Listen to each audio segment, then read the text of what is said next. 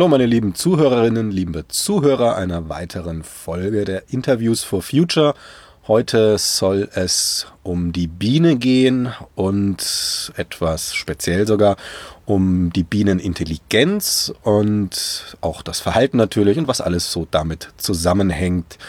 Dafür habe ich mir den Herrn Menzel, Randolph Menzel, eingeladen, der eine ja, schon Koryphäe auf dem Gebiet ist, ein interessantes Buch geschrieben hat und darüber wollen wir uns gleich unterhalten.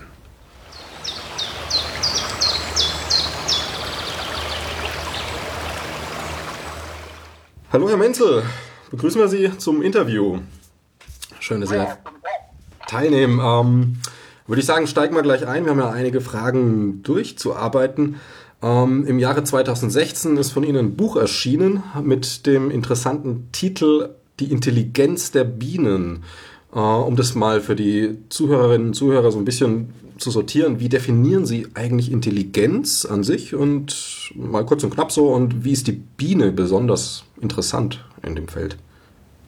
Ja, man sollte sich eigentlich ein bisschen wundern, dass man also dass ich und andere Leute durchaus äh, Intelligenz, den Begriff Intelligenz auf Bienen verwenden. Denn schließlich, äh, Bienen sind Insekten und äh, sind kleine Tiere und haben kleine Gehirne.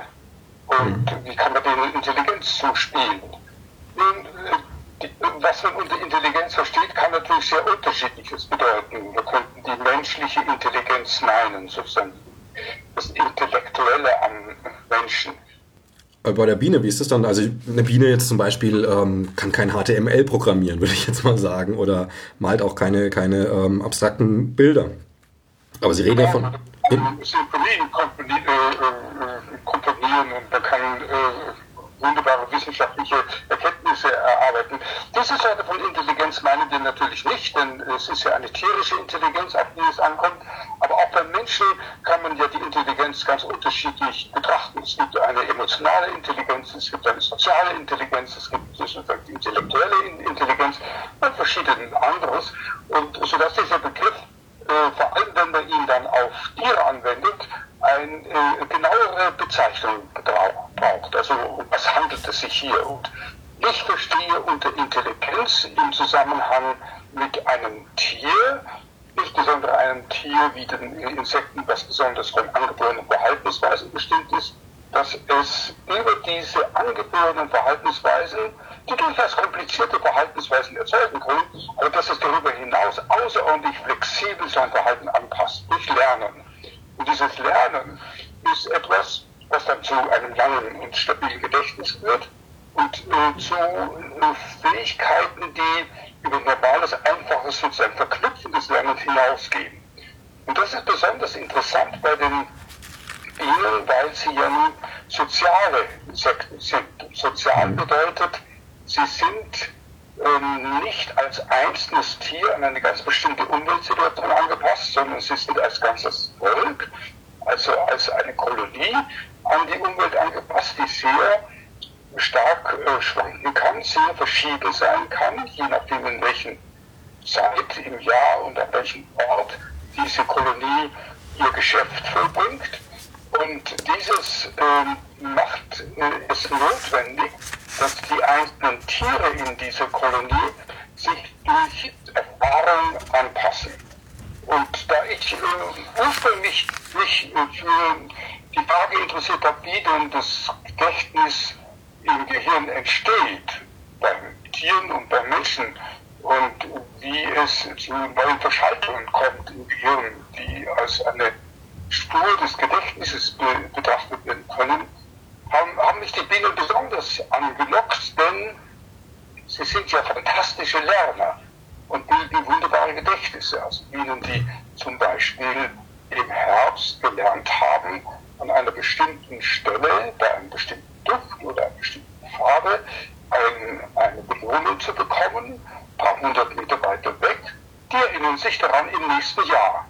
Wenn sie also durch die Wintertraube sechs, sieben Monate später wieder ausfliegen, das ist etwas, was sie also sozusagen gegenüber anderen Insekten auszeichnet, dass sie also eine Sorte von Intelligenz haben, die weit über das Angeborene hinausgeht. Und jetzt bei diesem Beispiel, was Sie gerade sagen, mit ähm, der Blüte zum Beispiel, die sie auch nach dem Winter wieder anfliegt, da ist dann schon auszuschließen, dass sie einfach nur der gleichen Duftspur folgt. Wenn, wenn es eine Duftspur ist, die sie gelernt hat, die sie also nicht angeborenermaßen einfach wählt, wie das ja auch äh, innerhalb des Volkes äh, natürlich als ein angeborenes Verhalten vorkommt, aber wenn es draußen für das einzelne Tier etwas ist, was sich ständig wieder ändert und wechselt und dass es sich an diese Änderungen, das Wechsel durch Erfahrung anpasst, dann handelt es sich um ein Lernvorgang. Und damit ist es ein Gedächtnis, was durch Erfahrung gebildet worden ist. Und da muss man ja dran denken, äh, wie das im Verlauf der Evolution mit, äh, gemeinsam mit den Blütenpflanzen entstanden ist. Denn die Blütenpflanzen, die so ungefähr vor 300 Millionen Jahren sich entfaltet haben, sind ja darauf angewiesen, dass ihr genetisches Geschäft, also ihre Fortpflanzung, über einen möglichst gezielten Transport des, des Pollens auf die Larve, auf die Blüte transportiert wird.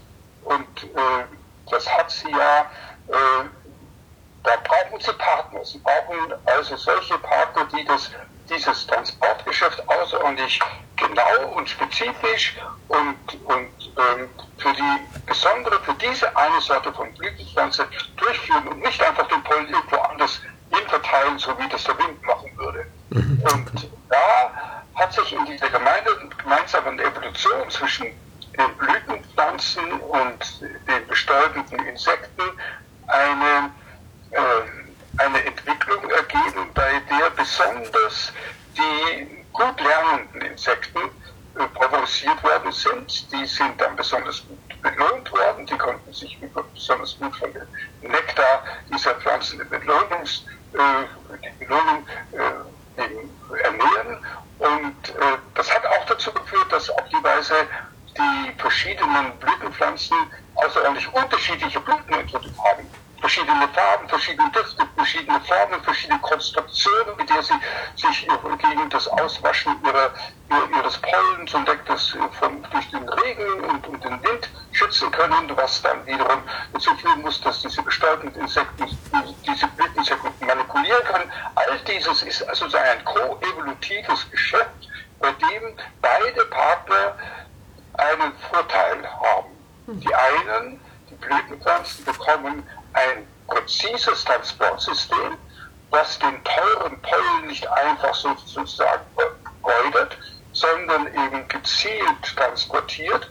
Und die anderen bekommen sowohl äh, ihren Energiehaushalt eine, eine, die Nahrung, die Zuckerlösung, den Nektar und dann außerdem natürlich auch zum Teil den Pollen, mit dem sie ihre, ihre Eiweißernährung bewerkstelligen. Okay. Und das ist etwas, was dazu führt, dass sowohl die Intelligenz, also dieses Lernvermögen, dieses besonders gute Gedächtnis, wie auch die Wahrnehmung der Umwelt besonders ähm, differenziert wird. Also sie können dann, müssen dann besonders gut Farben unterscheiden können, wenn die Blütenpflanzen Farben als Signal verwenden, für ihre spezifischen Blüteneigenschaften sind sie besonders gut den Duft unterscheiden können, wenn die Blütenpflanzen diesen Duft einsetzen als ein Merkmal für ihre eigene Art oder die Konstruktion, dann müssen sie also besonders viel manipulatorisches lernen. Okay, also es ist quasi, geht schon in die Richtung von dem, was Sie in Ihrem Buch ausschreiben, mit diesem äh, Was, wann, wo Wissen der Bienen, oder?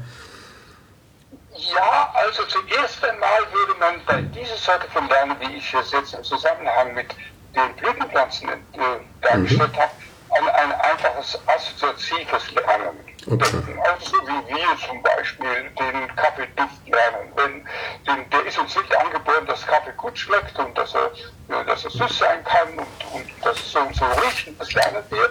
Das Was, Wann, Wo Wissen ist ein Lernen, das in gewisser Weise die Wahrnehmung von sich selbst notwendig macht. Das ist sozusagen, ich bin irgendwann, irgendwo und habe etwas Bestimmtes, etwas gelernt. Und diese, diese Kombination bezieht sich auf mich. Also wenn jetzt eine Situation entsteht, wo dieses frühere Gelernte wieder relevant ist, zum Beispiel es ist notwendig Pollen zu sammeln für die Bienen, dann wird dieses Gedächtnis hinsichtlich des Ortes, hinsichtlich des Was, nämlich des Pollen, und hinsichtlich des Wo, an welcher Stelle, wird aufgerufen und auf das Tier äh, muss das dann so erleben, als ob es selbst ist, die diese, dieses Erlebnis hatte. Also eine gewisse Selbstwahrnehmung, also Ich-Bewusstsein ist natürlich ein großes Wort jetzt für, für ein Insekt, aber ähm, schießt dann schon in so ein bisschen in diese Richtung, ne? Ja, also eine, sagen wir mal, ein Bienenbewusstsein oder eine bestimmte Sorte von äh, äh Ebene, von Komplexität, von dem Erleben von sich selbst, da muss man sich klar sein, für jedes Tier, das gilt für den Regenwurm und für jede andere Tiere auch, ähm, ist das Unterscheiden zwischen dem, was mein eigener Körper erzeugt und was die Umwelt erzeugt, ist eine ganz wichtige Unterscheidung und alle. Tiere haben diese Fähigkeit zu unterscheiden zwischen dem, was sie selbst erzeugen an, an Wahrnehmungen, an Reizen Wahrnehmungen dazu und was von ihnen unabhängig aus der Umwelt kommt. Das ist bereits schon eine solche Art von elementarer, niedrigster Form von Ich-Erlebnis, also ein für das Tier jeweils spezifische Sorte von Selbstwahrnehmung. Und dieses Was, wann, wo Wissen geht natürlich weit darüber hinaus, denn das ist ja sowas wie ein Wissen um das eigene Erleben in der Vergangenheit, was dann von Bedeutung wird, wenn es in die Zukunft hinein projiziert wird.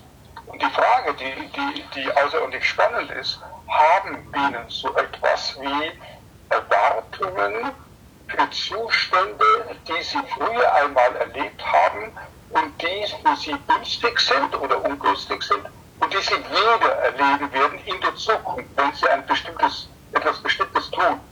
Und äh, da kann ich Ihnen viele Beispiele, aber vor allem aus der äh, Navigation und der Orientierung im Raum und, und aus der Kommunikation mit dem Schwänzchen erzählen.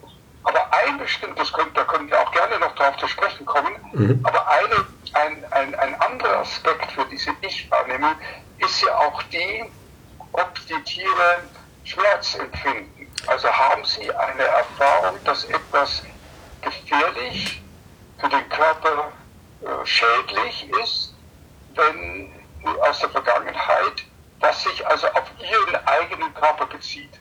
Genau, da gibt es ja diese, sag ich mal, zwei, zwei Sichtweisen. Man könnte einerseits sagen, okay, da ist eine Schmerzwahrnehmung da, andererseits vielleicht auch nur ein, ein roboterhafter Wirkmechanismus. Ein Reiz erzeugt eine Wirkung, Nerve reagiert und das war's. Also wo, wo sehen Sie das dann, dann bei den Bienen? Ganz richtig. Also wir wissen voneinander, dass wir Schmerzen haben, weil wir unser eigenes Erleben wieder gespiegelt sehen in dem, was uns andere Menschen durch ihre Signale mitteilen. Also mhm. dass die Tränen fließen, dass man Aua sagt und, und, und, und so weiter. Viele solche, solche Kommunikationsebenen. Diese Sorte von Kommunikation haben wir natürlich mit anderen Tieren prinzipiell nicht. Wir können also nicht einmal von einem Hund oder von einem Pferd sagen, dass es Schmerzen empfindet, so wie wir es sagen können von anderen Menschen. Naja, da ist ja dieses bewusste, reflektierte Empfinden drin, aber Empfinden muss ja nicht unbedingt so bewusst sein auch, oder? Das ist, das ist ganz richtig. Also die Frage ist jetzt, also gibt es eine Art von äh, äh, Zuständigkeit des Gehirns für die Schmerzwahrnehmung, die sich von anderen Wahrnehmungen von Reizen unterscheidet. Wenn Sie sagen, also ist es vielleicht ein Roboter, hat die Sorte von Reizwirkungsmechanismus, der einfach reflexartig angeborenermaßen oder vielleicht auch in gewisser Weise modelliert durch Lernen, eben einfach sozusagen reflexartig entsteht. Da haben wir einen wirklichen Zugang dazu. Wir können nicht in andere Lebewesen hineinschauen, genau genommen auch nicht in andere Menschen. Aber, mhm. aber wir haben natürlich eine ungeheuer komplexe, reichhaltige Kommunikation mit anderen Menschen, weil, weil es sich auf uns selbst bezieht. Genau, es sind ja immer Reaktionen, auf die wir dann, die wir deuten quasi. Und also Reaktionen im einen, aber beim anderen ja auch. Also der Mensch hat ja jetzt rein neuronal, hat gewisse ähm, Bereiche im Gehirn, die ganz klar auch ähm, dem Bewusstsein zugeordnet sind, wo man sagt, hier passiert das, hier passiert das. Äh, Gibt es ja jetzt, also ist ja auch eine, eine Sache, die ein, die ein, Tier haben muss, um Schmerz zu empfinden. Gibt es da bei der Biene auch irgendwas, wo man sagt, vielleicht ist es hier verortet? Zuerst mal würde man sagen, das kann man, äh, das kann man gar nicht erwarten, weil die ein völlig anderes Gehirn haben als ein, ein Wirbeltier oder das Vegetilgehirn. Wir können also nicht irgendwelche Stellen im Gehirn vergleichen, wenn sie aktiv sind. Mhm. Wenn wir Schmerzen finden und dann das andere Tier an der gleichen Stelle im Gehirn äh, auch solche Aktivitäten zeigen. Das geht bei den Säugetieren geht es durchaus, da kann man also solche Übertragungen auf den Affen und auf den auf Säugetiere allgemein durchaus durchführen, aber auf, auf andere Tierarten wie äh, Insekten natürlich nicht. Allerdings gibt es schon einen Hinweis. Also wenn man sich äh, anschaut, wie denn die beteiligten Moleküle in dieser Schmerzbahn äh, bei den bei Menschen zum Beispiel, wo wir es also mit dem subjektiven Gefühl verbinden können, wie das funktioniert da weiß man, dass es also zum Beispiel die Endorphine gibt, die dann den Schmerz begrenzen können und reduzieren können.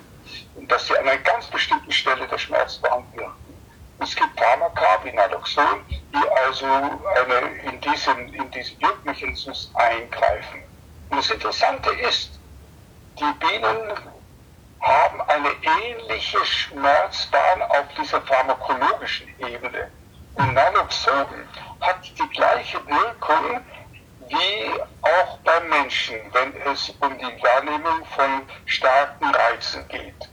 Zum Beispiel nehmen Sie die Situation, dass Bienen sterben, wenn sie stechen. Wenn sie also in einen zum Beispiel menschliche Haut stechen und der Stachel mit dem letzten Segment von ihrem Schrittseite-Nervensystem reißt ab, dann sterben sie hm. daran. Genau. Das ist eine Zerstörung ihres eigenen Körpers, der sogar zum Tod führt.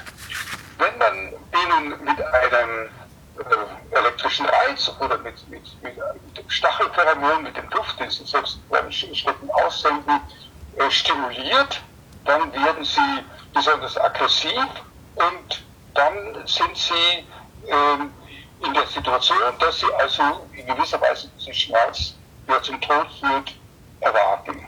Wenn sie mit Naloxon behandelt worden sind, dann sind sie in, vielfältig, in sehr viel stärkerer Weise äh, geschützt vor diesem, äh, vor, vor, vor, diesem Schmerz und sie sind bereiter, in, in ihre aggressiven äh, Stechlust auszuüben.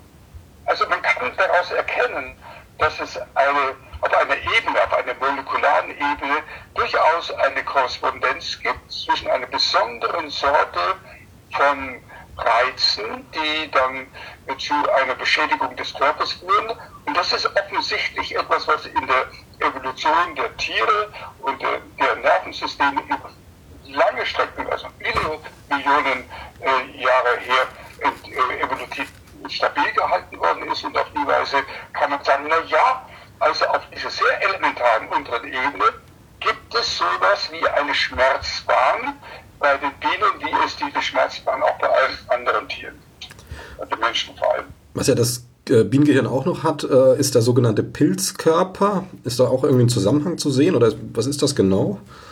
Das wissen wir nicht. Das wissen wir nicht. Der Pilzkörper spielt eine besondere Rolle bei den komplexen Lernformen und bei der sozialen Kommunikation. Aber ähm, wie äh, eingeschlossen ist in äh, diese äh, Schmerzbahn, das äh, würden wir eher nicht annehmen von, von anderen indirekten Hinweisen, äh, aber äh, das wäre ja auch durchaus vergleichbar wie bei Menschen. Wir verwenden üblicherweise nicht unser Vorderhirn, um Schmerz zu, wahrzunehmen oder, oder zu, oder wenn es dann pharmakologisch unterdrückt wird, dann wirkt das nicht auf der Ebene des, des Vorrechnens. Okay. Ähm, wir Menschen, wir können räumlich sehen. Äh, was ich super interessant finde, ist, äh, Bienen können räumlich riechen. Äh, wie kommt das zustande? Gibt's da, weiß man da was? Und auch, was nützt das den Bienen natürlich? Naja, also dieses räumliche Riechen äh, ist wie auch das räumliche Sehen, hängt ja davon ab, dass es also ein paariges äh, Rezeptor, ein paariges Sinnessystem gibt. Und die Bienen riechen ja mit den Antennen und unter anderem, aber hauptsächlich mit den Antennen. Und sie haben zwei Antennen. Und äh, wenn also etwas an, mit einer unterschiedlichen äh, Konzentration oder einer unterschiedlichen zeitlichen Aufeinanderfolge auf die Antennen auftrifft, dann kann das zu einer räumlichen Vorstellung, einer räumlichen Dimensionswahrnehmung führen. Das ist bei den Bienen insbesondere wichtig, wenn sie äh, diese Duftmerkmale in den Blüten abtasten. Wenn sie also dort hineinkriechen und dann ist ja, die, sind die Antennen außerordentlich aktive, äh, herumsuchende Sinnesorgane, die vieles wahrnehmen, aber auch äh, die, die, die, die Duftstellen. Und diese Duftstellen in den Blüten sind sehr präzise angeordnet, bei den Pflanzen sehr spezifisch auch, weil verschiedene Blüten in verschiedenen Pflanzenarten unterschiedlich und das lernen die Bienen auch dann sehr schnell und die können auf die Weise zum Beispiel rechts und links und vorn und hinten und so also sozusagen räumlich dieses Muster von, von nacheinander und parallel rechts und links wahrgenommenen äh, Luftwahrnehmungen äh, unterscheiden. Äh, das kann man ganz leicht prüfen, dass das so ist, wenn man zum Beispiel die Antennen äh, durch einen überkreuzt und, und, und, und, so verklebt, dass die rechte Antenne nach links schaut und die linke mhm. Antenne nach rechts schaut, dann, äh, dann inter interpretieren sie alles falsch. Dann haben sie also sozusagen die, dann ist die Welt in Seiten verkehrt. Okay. Und, und dann wenden sie sich dann eben in die falsche Richtung. Also ich meine, wir Menschen, wir haben zwar zwei Nasenlöcher, ein Riechapparat aber nur und die Antennen, das sind schon quasi dann zwei Riechapparate, mal einfach gesagt. Ja, ganz richtig und sehr aktiv. Sie sind also so, sozusagen aktive äh, Riechorgane. Äh, wir haben ja auch in gewisser Weise ein aktives Riechen, weil wir schnüffeln oder rein mhm. oder sozusagen nacheinander äh, Proben nehmen über die Nase. Und ähm, wenn wir das, äh, wir können das ja beim Hund sehr gut beobachten, besser als bei Menschen, der wenn er eine Spur folgt, dann er hin und her und rechts und links und macht aufeinanderfolgende Proben. Und diese aufeinanderfolgenden Proben, die dann in verschiedene Konzentrationen gehen, kann sogar in einem, einem Sinnesorgan, wo nicht rechts und links direkt im Eingang schon unterschieden wird, in der Zeitfolge zu einer räumlichen Vorstellung werden. Aber bei den Bildern ist es so, das ist also räumlich dadurch, dass es vor allem gleichzeitig rechts und links wahrgenommen wird verglichen werden kann. Aber auch die zeitliche Aufeinanderfolge spielt eine ganz wichtige Rolle dabei. Okay, also schon, schon ein Qualitätssprung zu dem, wo wir jetzt sagen, okay, ich kann auch richtig riechen, der Duft kommt vielleicht eher von links oder eher von rechts, aber ähm, genau, ja. Das vielleicht, wenn wir bei den Antennen sind, da würde ich gerne erwähnen, mhm. dass Antennen äh, also nicht nur riechen, zum Riechen da sind, äh, sie können natürlich auch die Feuchtigkeit messen, sie können den CO2-Gehalt messen, was ja für die Kolonie außerordentlich wichtig ist, dass sich CO2, dass die Bienen alle ausatmen in der dichten Kolonie, in, in der Beute, dass das kontrolliert wird, dass nicht flächendeckend dann der Wind erzeugt wird, dann wieder Sauerstoff an, an, angesaugt wird. Aber sie können eben auch mit den Antennen, wahrscheinlich sogar auch mit den Haaren auf dem Körper, wenn sie elektrostatische Felder wahrnehmen. Okay. Und ist etwas, was man äh, langsam besser versteht. Denn äh, die Insektenkörper haben die Eigenschaft, vor allem bei den Insekten, die äh, fliegen, aber auch bei den Insekten, die laufen und bei den sich also die Beine oder bei den Fluginsekten die Flügel am Körper reiben, wenn sie bewegt werden. Das führt dazu, dass diese Oberfläche des Insektenkörpers sich elektrostatisch auflädt. Elektrostatisch bedeutet, also wir kennen das zum Beispiel, wenn wir Nylonhemd anhaben und wir gehen zur Türklinke und dann macht es knack. Mhm, genau. So, von der Hand auf die Türklinke springen, das ist elektrostatisch. Und bei uns äh, ist das, äh, weil wir ja eine leitende Oberfläche auf der Haut haben, äh, breitet sich die elektrostatische Ladung über die ganze Haut aus. Nur in den Haaren. Die, die, die Haare können nicht die, da bleibt die, die Ladung hängen und deswegen stehen ja den, den Kindern die Haare zu Berg, wenn sie auf einem, auf einer solchen Sprungmatte. Mit dem Luftballon kuscheln zum Beispiel, kennt man ja. Also bei den Insekten ist es so, die haben eine Oberfläche, vor allem die Bienen genau untersucht, haben eine Oberfläche, die mit Wachs gezogen ist und Wachs ist ein schlechter elektrischer Leiter und da bleiben die Ladungen einfach sozusagen kleben. Die mhm. bleiben daheim, die können nicht wegfließen. Und wenn sie durch die Luft fliegen, in der Luft gibt es also viele geladene Teilchen. Wir haben immerhin, wenn man das misst, in 1,50 Meter Höhe gibt es ungefähr 150 Volt gegenüber der Erde, positiv geladen. Das entsteht durch die ultraviolette Strahlung. Und da laden sich die Tiere also auf, wenn sie durch die Luft fliegen und wenn sie den Flügel bewegen und gegen den Körper bewegen.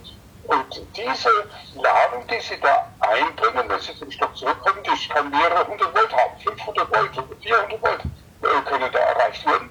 Und wenn Sie landen, dann bleibt das trotzdem im Wesentlichen, äh, bleibt die Ladung erhalten. Und das Spannende nun ist, dass sich äh, ein Körper, der geladen ist, ein elektrisches Feld aussendet, wenn er bewegt wird. Mhm. Ja, das ist die Grundlage dafür, dass wir Elektromotoren haben oder dass wir Elektrogeneration, äh, Elektrizitätserzeugung haben, dass also etwas gedreht werden muss in einem, in einem elektrischen Feld und dann, und dann wird es durch die, die Leitungen gepumpt oder es wird auf die Weise wieder rausgepumpt und dann kann sich wieder ein Motor bewegen. Das, das ist das Coulombsche Gesetz und, und das sagt aus, dass ein elektrisches Feld eine Wirkung ausübt, zum Beispiel eine mechanische Wirkung, wenn der Körper sich äh, mit den Ladungen bewegt. Da kommen wir zur Richtung Schwänzeltanz, ne? Da kommen wir dann in, ins Thema Schwänzeltanz schon, oder?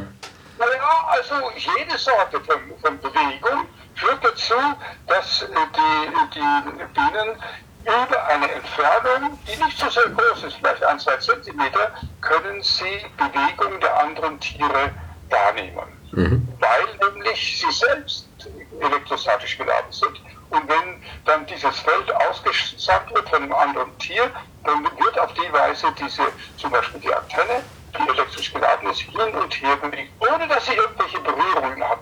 Und das führt dazu, dass sie sozusagen über Entfernung Spuren also mechanisch spüren, dass da ein, ein, ein elektrisches Feld ist, das bewegt worden ist. Und das ist, kann nur ein anderes Tier sein. Und wenn es ein ganz bestimmtes Muster von Bewegung auslöst, wie zum Beispiel beim Sternchentanz oder beim Rechnen oder bei anderen Signalen, dann kann es das über diese Entfernung als ein mechanisches Gefühl wahrnehmen. Sie haben also kein elektrisches Organ. Das ist nicht so wie zwischen den Rochen und Haien. Ja, genau. Sie können nicht, die Luft kann nicht leiten. Die Luft ist ein hoher Isolator. Aber das elektrische Feld breitet sich natürlich aus.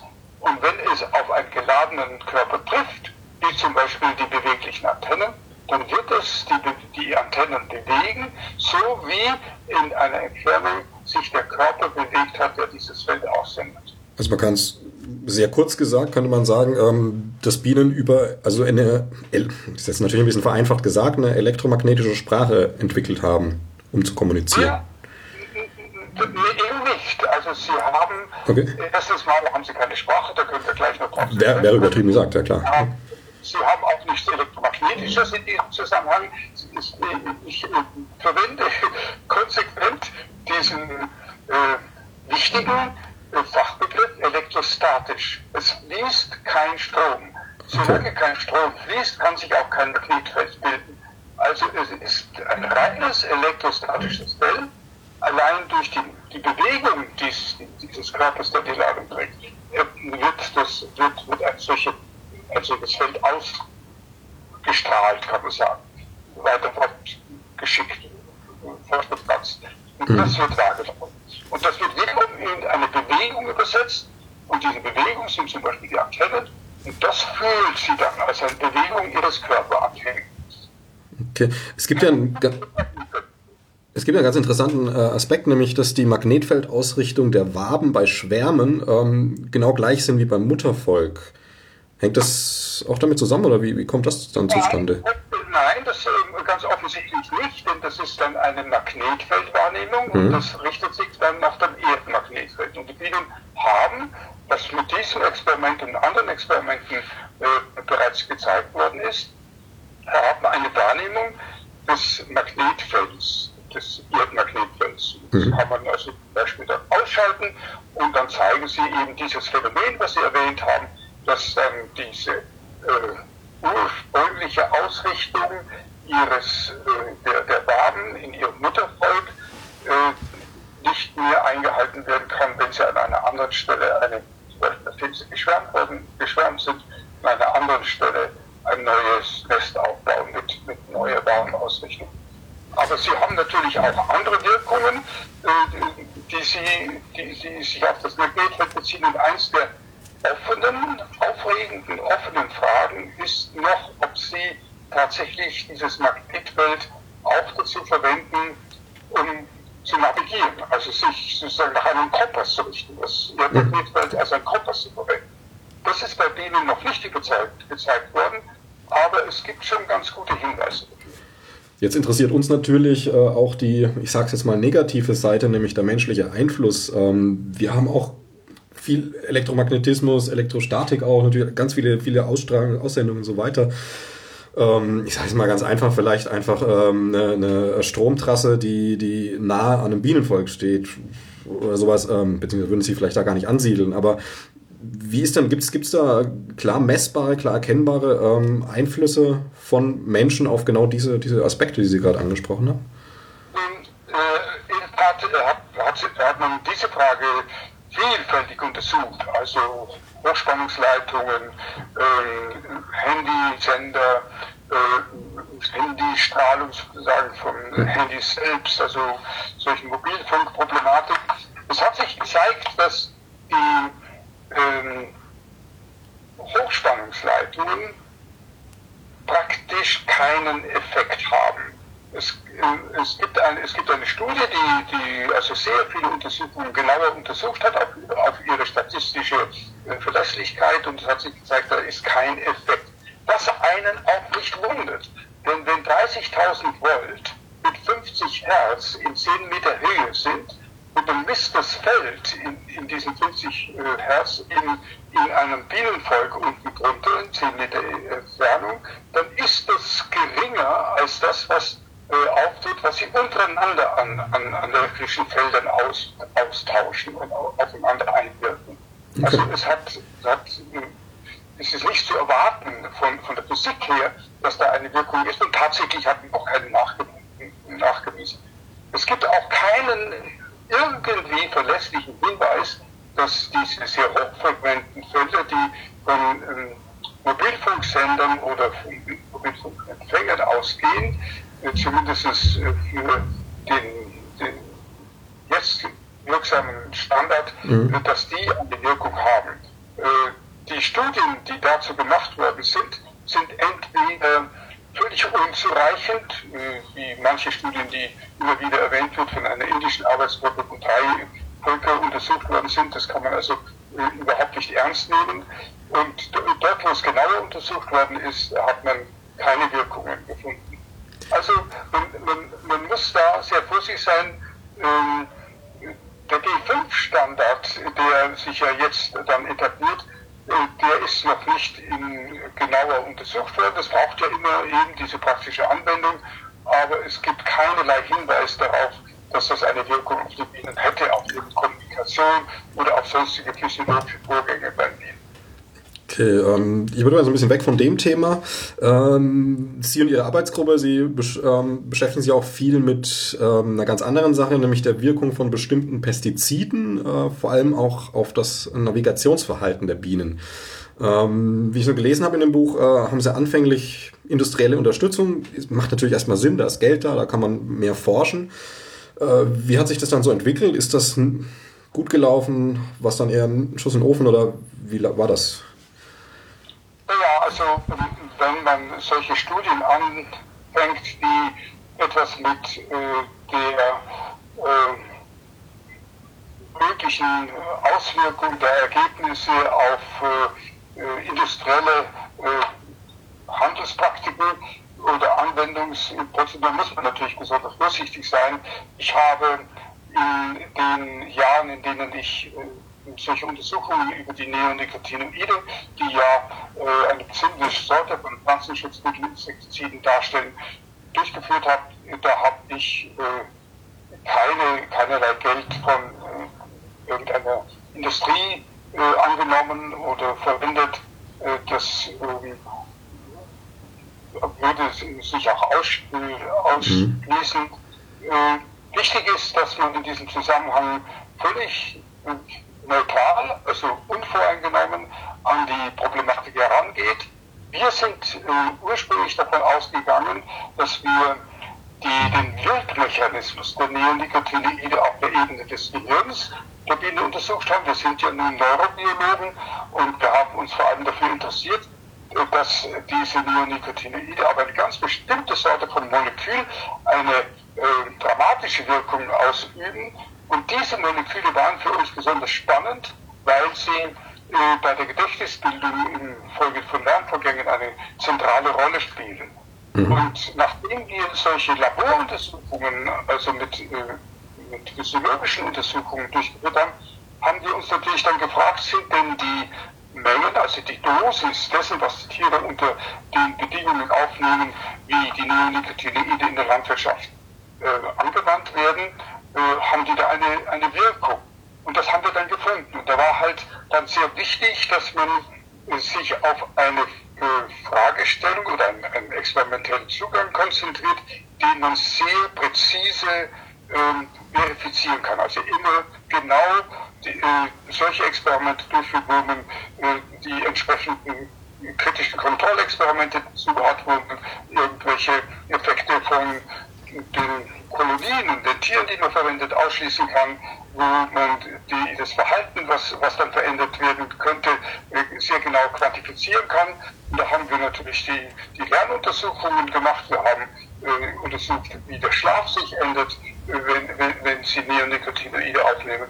Und wir haben untersucht, wie sie navigieren können, wie, sie die, wie ihre Tanzkommunikation sich verändert.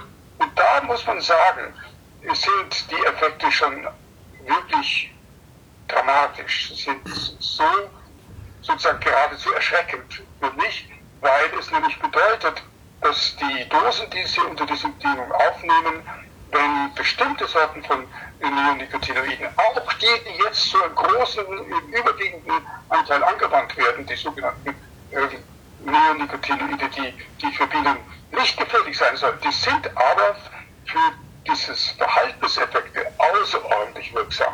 Und sie können dann nicht mehr so gut navigieren. Sie, sie stellen nahezu fast in unseren Experimenten die, die Tanzkommunikation ein und das Schlafverhalten ist massiv verändert. Okay. Ähm, überhaupt das Bienenschlafen ist ja ganz vielen Leuten gar nicht bewusst. Ähm, viele denken einfach auch gar nicht drüber nach. Es ist eine Biene, die fliegt rum und ähm, was macht sie, wenn man sie nicht sieht? Zu der Frage, was macht sie, wenn, wenn man sie nicht sieht, also im Schlaf? Äh, wir Menschen, wir haben ja verschiedenste Mechanismen äh, im Schlaf, also auch, auch, Sortierungen über auch lern, lernfähig, also Lernmechanismen, die im Schlaf passieren. Ähm, gibt es da Analogie, also gibt es da Dinge bei der Biene, wo sie sagen, okay, die, die lernt im Schlaf? Mal einfach gesagt, oder wie wir? Ja, wir lernen auch nicht im Schlaf, äh, sondern wenn, wenn die Frage ist eine andere wie, welche Wirkung hat der Schlaf die? Mhm. Dazu muss ja der, Lernvorgang vorher gewesen sein. Genau, dass es sich halt dann setzt in. Wir wissen, dass Lernen zu äh, einer ganzen Fülle von unterschiedlichen Stadien wird, in denen das Gedächtnis gebildet wird. Das Schlagwörter Kurzzeitgedächtnis, Mittelzeitgedächtnis. Langzeitgedächtnis, störbares Gedächtnis, nicht störbares Gedächtnis. Das sind alles Zustände, die nach dem Lernen folgen. Und da ist äh, für uns zum Beispiel als Menschen besonders wichtig, dass man in bestimmten Schlafphasen, also solchen, die man zum Beispiel als sogenannte Slow Wave Sleep, also ein hm, Tiefschlaf, Tiefschlaf in einem bestimmten Zustand von Gehirnwellen, dass in diesen Stadien das Neugelernte, am Tag zuvor Neugelernte, dann besonders gut gebildet wird, in ein Gedächtnis, ein stabiles Gedächtnis umgewandelt wird, wenn diese Phasen des Tiefschlafs ungestört und häufig und andauernd durchgeführt werden. Und das ist äh, neben den vielen anderen Funktionen, die Schlaf hat, ist das eine sehr spannende Frage, weil es ja bedeutet, dass das Gehirn in dem Moment, wo es nicht mehr mit der Welt in Verbindung steht, ja, die Sinnesorgane sind sozusagen abgeschaltet, die Muskeln sind entspannt. Äh, in dem Augenblick gibt es Phasen während diesem Ruhezustand des Körpers, in dem das Gehirn besonders aktiv ist, sich sozusagen selbst zu trainieren im Sinne von Gedächtnisbildung. Das haben wir bei den Bienen nachvollzogen. Wir haben die Bienen zum Beispiel am Tag vorher darauf dressiert, dass ein Wärmestimulus, eine, eine, eine höhere Temperatur dazu führt, dass sie belohnt werden, aber nur dann, wenn vorher in einem längeren Zeitraum von ihr ein bestimmter Duft wahrgenommen worden ist. Es gibt sozusagen eine, eine Situation, eine duftgeprägte Situation, in der kann ein Lern, ein bestimmter Lernvorgang erfolgen. Nun geben wir den Bienen, wenn sie schlafen, oder im Vergleich natürlich, wenn sie nicht schlafen oder wenn es andere Kontrollexperimente, wenn sie schlafen, geben wir ihnen diesen Duft. Genau das gleiche Experiment ist beim Menschen gemacht worden. Mhm. Menschen führt dazu, dass er am nächsten Tag ein besseres Gedächtnis hat. Und beim Bienen führt es genauso dazu, dass die Bienen ein besseres Gedächtnis haben für diesen Wärmestimulus, was sie durch Belohnung des Wärmestimulus gelernt haben. Also heißt das, dass die Bienen nicht nur einen Schlaf haben, der auch dazu führt, dass ihre Sinnesorgane abgeschaltet werden, dass die Muskeln entspannt sind, dass sie sich irgendwo in einem normalen Stock in eine Ecke hängen, da krabbeln die anderen Tiere drüber und sie reagieren überhaupt nicht drauf. Es ist auch nicht nur, dass sie einen Schlaf haben, den wenn sie daran stört zu schlafen, am nächsten, in der nächsten oder übernächsten Nacht dann kompensieren, also nachholen und besonders mhm. viel schlafen. Es ist auch nicht so, nicht nur so, dass wenn man ihren Schlaf stört, dass sie dann sich nicht besonders gut erinnern können, sondern man kann sogar ihr Gedächtnis besser machen, wenn man sie daran erinnert, im Schlaf, unter welchen Bedingungen sie das gelernt haben.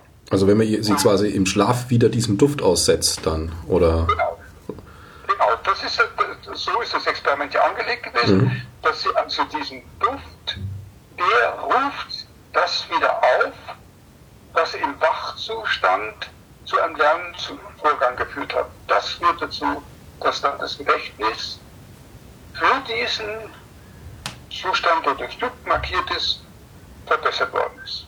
Kann man da eine Analogie zum Menschen ziehen? Also wenn ich mir jetzt zum Beispiel einen Klavierspieler vorstelle, lernt Klavierspielen, spielt äh, Chopin als Übung und schläft, wacht am nächsten Tag auf und wir vergleichen das mit spielt Chopin, schläft und man, und man spielt ihm Chopin wieder vor, also genau dieses Stück ähm, im Schlaf. Gibt es da ähnliche Lerneffekte, die dann, sag mal, diese Mechanismen auch haben? Also, also es ist nicht, es ist nicht, es ist nicht der, wahrscheinlich würden die, die, die schlafenden Menschen im Tiefschlaf den das gar nicht wahrnehmen, dass da ein, ein, ein Chopin ihnen vorgespielt wird. Es ist nicht das Chopin selbst, sondern es ist die, die Situation, unter der sie gelernt haben. Also das Experiment kann ich Ihnen kurz darstellen, mhm, wie es bei Menschen gemacht worden ist.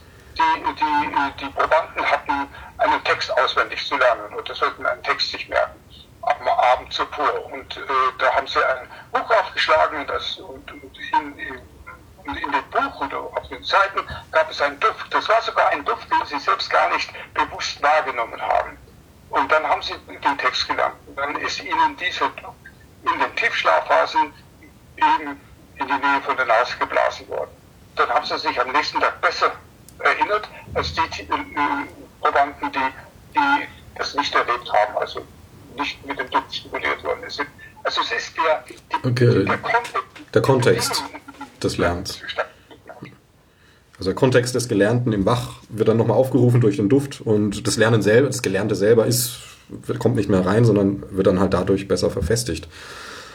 Ja, ähm, aber man ist also durch solche Gehirnmessungen beim Menschen, das wissen wir beim Bienen nicht, dass das, was beim Lernen dann im Gehirn aktiv war, dass das dann durch den Duft, durch diese Kontextstimulation, dass die dann wiederhergestellt wird. Es wird sozusagen aufgerufen.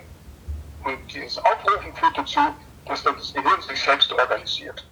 Ähm, Nochmal zurück zu den, zu den Nicotinoiden und Bienengehirn im Allgemeinen. Äh, können Sie mal ein bisschen beschreiben, also was konkret das für Auswirkungen sind, die man dann im Verhalten, in den Fähigkeiten und so weiter sieht, durch die Schädigung eben? Wir, wir haben es vorab gefragt, können Sie das Gedächtnis, was Sie brauchen, um sicher nach Hause zurückzukommen, wenn Sie hm. einen, einen Sommerflug durchgeführt haben, können Sie das dann auch unter Einwirkung der Neonicotinoide abrufen?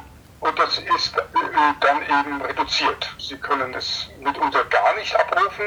Andere Tiere können es sehr schwer abrufen, sind länger unterwegs. Andere Tiere kommen nie wieder nach Hause an, äh, weil sie eben in, in dem Abrufen des Gedächtnisses, das ja ein komplexes Gedächtnis ist für die Navigation, um wieder über manchmal mehrere Kilometer nach Hause zurückzukommen, um, um dieses Gedächtnis eben erfolgreich zu verwenden.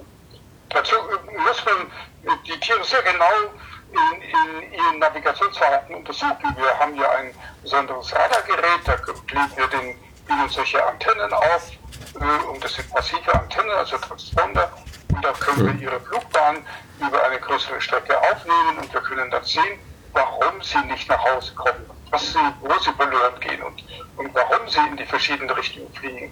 Und, und, ähm, das äh, lässt sich dann äh, sehr genau in Verbindung bringen mit dem, was Sie vorher an diesen Neonicotinoiden aufgenommen haben. Wenn man die Frage stellt, äh, wie ihr Tanzverhalten sich verändert, dann muss man natürlich die Tiere, wenn sie äh, solche geringsten Dosen von Neonicotinoiden aufnehmen, zum Beispiel über längere Zeit, über mehrere Tage oder eine ganze Woche oder zwei Wochen lang, wo sich das langsam in ihrem Gehirn akkumuliert, dann sieht man, dass erst im Laufe der Zeit, obwohl sie nur geringste Mengen in, in ihren Körper und in ihr Gehirn aufnehmen, tatsächlich dazu führen, dass sie eine solche Tanzkommunikation mehr durchführen.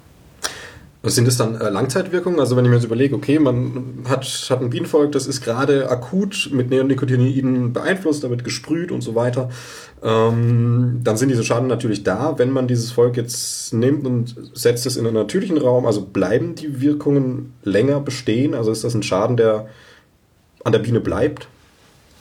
Nein, also äh, erstes Mal wird, werden natürlich Neonicotinoide auch abgebaut und sie werden ausgeschieden und sie äh, werden sich, je nachdem, wie die Situation ist, äh, werden sie aber wiederum in Honig angereichert und dann werden die Larven von diesem äh, kontaminierten Honig gefüttert und, und, und dann und, und Pollen und, und das führt dann dazu, dass dann auch die Schädigung in der Entwicklung bei den Larven zu beobachten ist. Also es ist ein, ein komplexes äh, Zusammenhang zwischen dem, was auf der Ebene der einzelnen Tiere passiert und was auf der Ebene der ganzen Kolonie passiert. Und natürlich, wenn man, äh, sagen wir mal, ein Volk, wie in den Experimenten auch in manchen äh, Untersuchungen das gemacht worden ist, drei Wochen lang einem äh, gespritzten Rapsfeld aussetzt und nachher dann äh, dort wegtransportiert und, und dann ähm, Monate sie in, in einer nicht belasteten Umwelt fliegen lässt und dann äh, sich fragt, sind die jetzt geschädigt, dann findet man zum Beispiel hinsichtlich der Überwinterungsrate findet man dann keinen Effekt. Aber wenn man sich genauer anschaut, wie die Entwicklung der Larven aussieht äh, und, und was alles noch in dem Honig gespeichert ist, dann sind die Effekte sehr wohl noch vorhanden. Okay, äh, ich habe mal gehört, ich weiß nicht, ob es stimmt, aber vielleicht können Sie da ein bisschen mehr zu sagen, dass äh, teilweise ähm, Unternehmen, die eben diese Pestizide herstellen, äh, machen natürlich Versuche, ob das jetzt äh, bienenfreundlich ist oder nicht. Und äh, also so wie ich es gehört habe, ist, wenn weniger als 50 Prozent der Bienen sterben, dann wird es als nicht schädlich deklariert oder so in der Richtung. Ist da was dran oder ist das? Da meinen Sie etwas anderes. Also es gibt okay. Äh, ein bestimmtes Kriterium, wonach man die äh, schädliche Wirkung von, äh, von allen möglichen Nahrungsmitteln, äh, Zusatzstoffen untersucht, also zum Beispiel auch bei Insektiziden. Das ist die LD50, das ist ein Standardverfahren, bei dem man untersucht, bei welcher Konzentration, also genauer gesagt, bei welcher Menge von Substanz in jedem einzelnen Tier die äh, Wahrscheinlichkeit zu sterben innerhalb von 24 Stunden auf 50 Prozent mhm. liegt, bei 50 Prozent oder höher liegt. Das ist die LD50 und das ist ein ganz wichtiges Standardverfahren, im Übrigen im Augenblick das einzige Verfahren, weil es dann nur um den Test und das Untersuchen des Sterbens geht und nicht der Schädigung. Es ist Ihnen wahrscheinlich aufgefallen, dass ich hier nicht vom Sterben geredet habe, sondern vom Schädigen. Mhm. Und äh, das äh, hat natürlich den großen Nachteil, dass äh, dieses sehr grobe Verfahren des sozusagen Umbringens, des, Tötens, ähm, nicht sensibel genug ist, um die Wirkungen, die sich dann vor allem langfristig auf der Populationsebene und in der Umwelt auswirken, überhaupt zu erfassen. Okay, und werden dann, da wird wahrscheinlich auch nur eine oder vielleicht eine Handvoll Bienensorten, äh, Bienenarten überhaupt äh, getestet. Also das sind ja dann auch wahrscheinlich noch irgendwelche Streuwirkungen, die man gar nicht nachvollziehen kann. Ja, das ist richtig in zweierlei Richtungen. Einerseits, was die Testorganismen angeht, da gibt es also nur ganz bestimmte wenige äh, Testarten, äh, die mhm. untersucht werden, wenige Insektenarten oder, oder so. Und wenn es um die Bienen geht, also nur die Bienen, äh, viel, viel zu wenig wird da beachtet, dass die die Wildbienen und die Hummeln, äh, aber vor allem die solitär einzeln lebenden Wildbienen ganz besonders gefährdet sind, in vieler Hinsicht noch ein glücklicher sind. Aber es gibt noch den anderen Aspekt, dass dabei äh, eben nur eine bestimmte Substanz geprüft wird. Aber in der Landwirtschaft werden natürlich Mischungen eingesetzt. Es werden Kombinationen äh, äh, von, von Substanzen geprüft. Fungizide, die gegen Pilz gerichtet sind, gleichzeitig wie Insektizide. Und diese Wirkung, die ist nicht nur einfach so additiv, sondern die ist auch mitunter in vielen Fällen, wo das genauer geprüft worden ist, ist sie potenzierend. Sie ist also mehr als nur additiv. Und das wird besonders schwierig, wenn es mehr als zwei Substanzen sind. Denn drei Substanzen, vier Substanzen, mitunter sind es noch viel mehr, die dann in der Tankmischung des Landwirts enthalten sind die kann man fast nicht mehr wirklich zuverlässig wissenschaftlich untersuchen, weil die Zahl der Experimente, die man machen müsste, um verschiedene Dosiswirkungen zu untersuchen, dann die, die, die, die Kombination, die daraus erwächst, ob, ob das von der Kombination abhängt, von, von welchen welchen Konzentrationsverhältnissen, das ist äh, außerordentlich kompliziert und ähm, wird auch in der Tat viel zu wenig versucht. Okay. Woher kommt es? Weil wenn ich mir das jetzt so anhöre, also Ihre Argumentation ist für mich super schlüssig, einfach zu sagen, man muss da aufpassen und besser gar nicht benutzen oder auch verbieten diese Stoffe oder diese Mischungen und so weiter. Aber es wird ja benutzt und ähm, da wird dann einfach zwei Augen zugemacht und weggeschaut oder, oder warum kommt das? Nein, das kann man nicht so sagen. Also mhm. denken wir mal an DDT, ist verboten worden mhm. wegen solchen Ergebnisse. Okay. Das Lindan das Hexachlorcyclohexan ist verboten worden wegen solcher massiven Schädigungen. Allerdings die beiden dieser Substanzen aus der Vergangenheit waren die Wirkungen nicht nur auf Tiere, sondern eben auch auf den Menschen.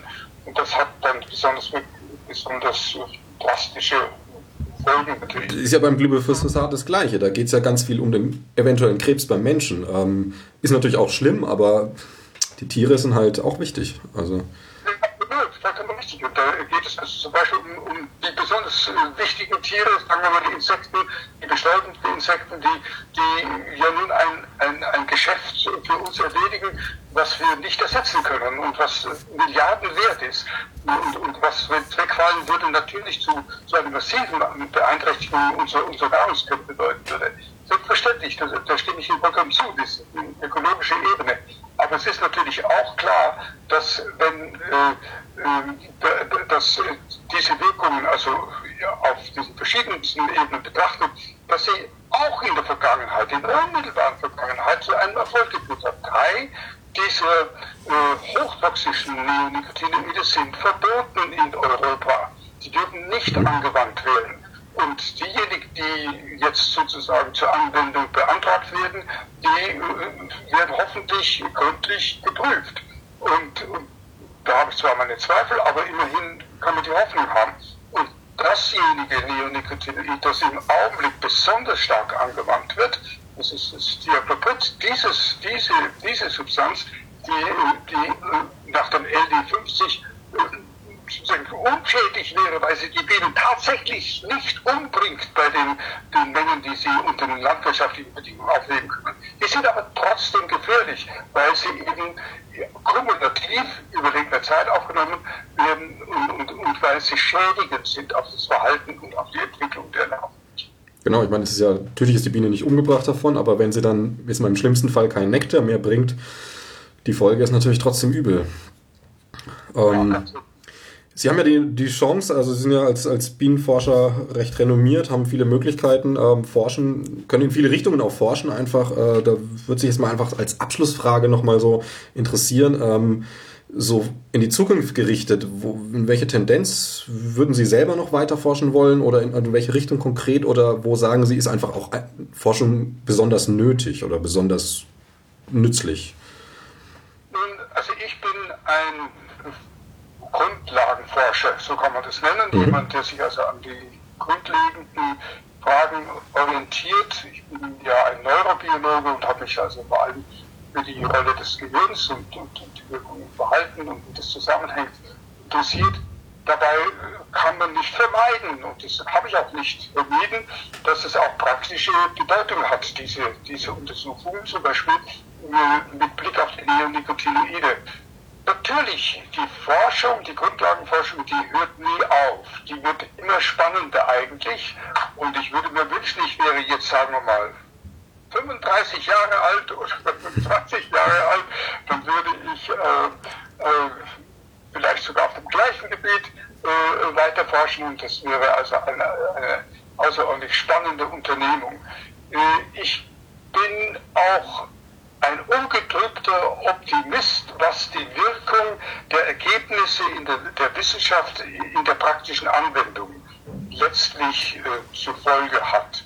Zwar äh, erleben wir gerade im Augenblick, also in den letzten zehn Jahren oder so, äh, aufgrund einer, einer übermächtigen Lobbyarbeit von der beteiligten Pharmaindustrie, dass das immerzu verhindert wird, diese, diese diese Auswirkungen der Grundlagenforschung auf die praktische Anwendung, weil immer so getan wird, als ob es, äh, äh, ob es äh, unersetzt, dass es nicht ersetzt werden kann, diese Sorte von, von Landwirtschaft, die wir betreiben. Das glaube ich nicht. Aber ich habe erfahren aus der Vergangenheit, dass wenn man Geduld hat, wird auch da letztlich sich die kluge Erkenntnis durchsetzen, die letztlich auf den Daten der Wissenschaft beruht und sich nicht nur an den Geschäftsinteressen der beteiligten Partner äh, dann ausrichtet. Aber das ist eine, äh, eine Haltung, die äh, nicht mehr als den Bürger in unserer demokratischen Gesellschaft betrifft und äh, der eben, äh, wo ich immer nur sagen kann, ja, alle anderen Leute sollten auch aufpassen und, und genauer hinschauen, äh, welche Lobbyarbeit auf der Ebene der Politik betrieben wird, damit wir mit unserem demokratischen System auch mühsam und langsam, aber doch letztlich dann erfolgreich die Erkenntnisse der Wissenschaft äh, anwenden. Genau, dazu dient ja auch dieses Interview. Sie als Wissenschaftler treffen keine politischen Entscheidungen. Sie haben auch nur eine Wählerstimme, aber Sie können eine Basis, eine Wissensbasis bringen für Wähler, für Politik, um dann eine größere Entscheidungs Entscheidung einfach anzuspielen. Ähm, da wir jetzt schon zeitlich ziemlich knapp sind, würde ich, äh, bedanke ich mich einfach erstmal für das Interview, war sehr aufschlussreich und hoffe mal, dass die Zuhörerinnen und Zuhörer da auch den ein oder anderen Impuls mitnehmen. Schön, gerne.